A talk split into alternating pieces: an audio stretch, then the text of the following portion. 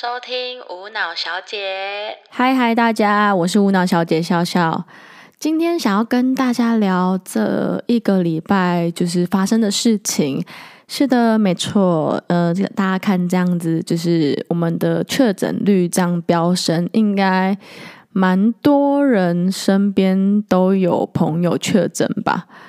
本人呢，就是呃，在同差不多时间点跟两位确诊者确诊的朋友，就是有接触到，所以一知道的当下，其实就立马的自主隔离，开始自主隔离七天，这样。就是还没有收到框链简讯呢，我就已经先自主隔离了，因为家里毕竟有还没有打疫苗的小孩跟老人，就是我阿公阿妈，所以就是自主隔离了一个礼拜这样。然后想要跟大家聊聊，就是这个这一个礼拜，就是我都在做什么事情。其实隔离这一个礼拜啊，我真的只。哎、其实还真的没有做什么事情哎，就是总觉得每天都在睡觉，然后吃饭，然后睡觉，然后吃饭啊，然后日夜颠倒。我都会六点早上六点才睡觉，然后睡到下午大概四五点起床。哦，我真的觉得日夜颠倒太痛苦。可是就是我有想要去调时差，调不回来呢，怎么会这样？好烦哦。哦，现在是早上呃半夜十二点五十八分，你看我还在录 podcast，就知道我精神听起来精神有多好。对啊，反正 我先跟大家讲，我一得知自己朋友确诊，然后我就很害怕的把自己关在房间里面嘛，不想要跟家人有任何接触。好，然后就开始就是哦，我我如果有塔罗牌客人，我就算一下塔罗牌，然后如果没有的话，我就开始。看剧，然后耍废，每天在那边躺在那边啊，然后吃东西，然后睡觉，然后还真的没什么可以跟大家分享的啊。有一件事情可以跟大家分享，就是呃，我大概是因为后来我被，就是我自己自主隔离开始没多久，就有那个什么三加四，就是你只要有跟确诊者有接触的话，你自己要自主隔离三天，然后四天。快筛阴性可以出门的那个政策，然后呢，我就大大概在我五天的时候，然后我觉得我喉咙痒痒的、痛痛的，然后甚至是影响到我耳朵也有点痛痛的，我就很紧张，会不会是自己想太多？然后我就自己先快塞阴性，可是我又觉得啊，可是我真的很不，就是喉咙真的刺刺痛痛的，我想说，好吧，不然我。因为已经第五天了嘛，我就想说，不然我去做个社区筛检的 PCR，就是现在好像不知道还有没有，但反正就是我们新北是有那个社区筛检，我就去看哪哪些可以去排免费，就每天都会有免费的名额的社区筛检这样。因为毕竟我没有拿到匡列的单，所以我没有办法做免费的筛检，就是一定要自费嘛，所以我就去找那个社区筛检这样，然后我就去排。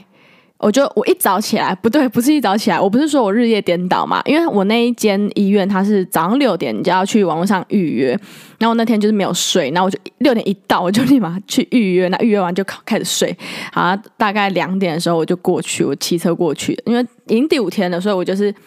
筛完哦，阴性我就出门。我一一到那边，我真的不开玩笑，我是非常非常之后悔的耶。一到那边，他是说筛检的地方在急诊室。那我一到急诊室，我就看到一大排长龙在排队，我就有一个直觉，觉得因为是人群，我其实真的很害怕。然后我就跟人群是有保持一点距离，虽然有经过，然后我就去找那个服务人员，然后。我还没有开口，就也有人跟我有一样的疑问，就问说网络预约是在这里吗？听到他说哦，不是在另外一栋哦，我就我就直接立马奔跑到另外一栋，因为代表刚刚排在那边的人都是快筛阳性的人，所以才要到那边 PCR，所以我就发现，我就立马意识到这件事，我就奔跑，然后到另外一栋，然后到另外一栋的时候呢，我一样就是排队嘛，然后我排队的时候，我就发现就是。会有那个医护人员就会一个一个问你，他们怕有人排错这样，然后就发现就一直中间队伍一直有人离开，想说怎么了，就后来发现哇，那些离开被赶走的人都是他其实已经快筛阳性了，然后他不知道是在另外一头，然后就跑来这边排队，但其实这边应该照理来说都要是就是正常的，就是就是可能有跟就是。确诊者接触，然后是阴性，然后想要来确定的之类的，就通常不会是有阳性的会排在这边。然后刚好前面那个就是快筛阳性，然后他排错，然后我就整个很害怕、很紧张，就是这样很对不起他的感觉。他也不是故意的，但是是真的会害怕，因为我我觉得我担心的并不是我自己，我担心的是我家人。对，然后我那时候就很害怕，然后我就发现哦，所以刚刚那些在我前面然后离开的那些人。跑去跑回去急急诊室嘛，就代表他们是快筛阳性。我就觉得我已经就是就是已经就是好不容易我自主隔离五天，然后我现在又跟他们就是接就是有一点接触到，虽然就是不是很近，但是但是也没有很远，所以我自己很害怕，就会觉得难怪有人说你没事，真的没有状况，不要去 PCR，自己快筛阴性就没问题了。因为有些人就说什么，如果你去了。没有，可能都变变油了。这真的是我当下是这种，真的就是这个想法。好，反正后来呢，我就跟就排队，然后我排队的时候就是想说，我一定要跟他们保持一公尺的距离，然后我就自主拉开这个距离。结果那个医护人员说：“哎，帮我往前了，帮我往前哦。”我心里就想说：“啊，往前，靠近一点哦，靠近一点哦，哈。”靠近一点，不是啊，我不是应该要保持距离嘛，一公尺。然后我就也是因为我我我就是逼不得已，还是得靠近，就是往前。但我就那时候我就是心里想说，不要再叫我往前了，你再叫我往前，我就要去另外一边排队了。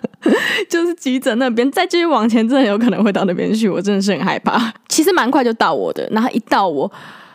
哎，我真的是。自己戳真的也没那么痛诶、欸，那个给别人 PCR，其实我 PCR 好几次，但那那一间医院的那一个帮我戳鼻子的人，他是插进去很深就算了，他还这样慢慢的、慢慢的转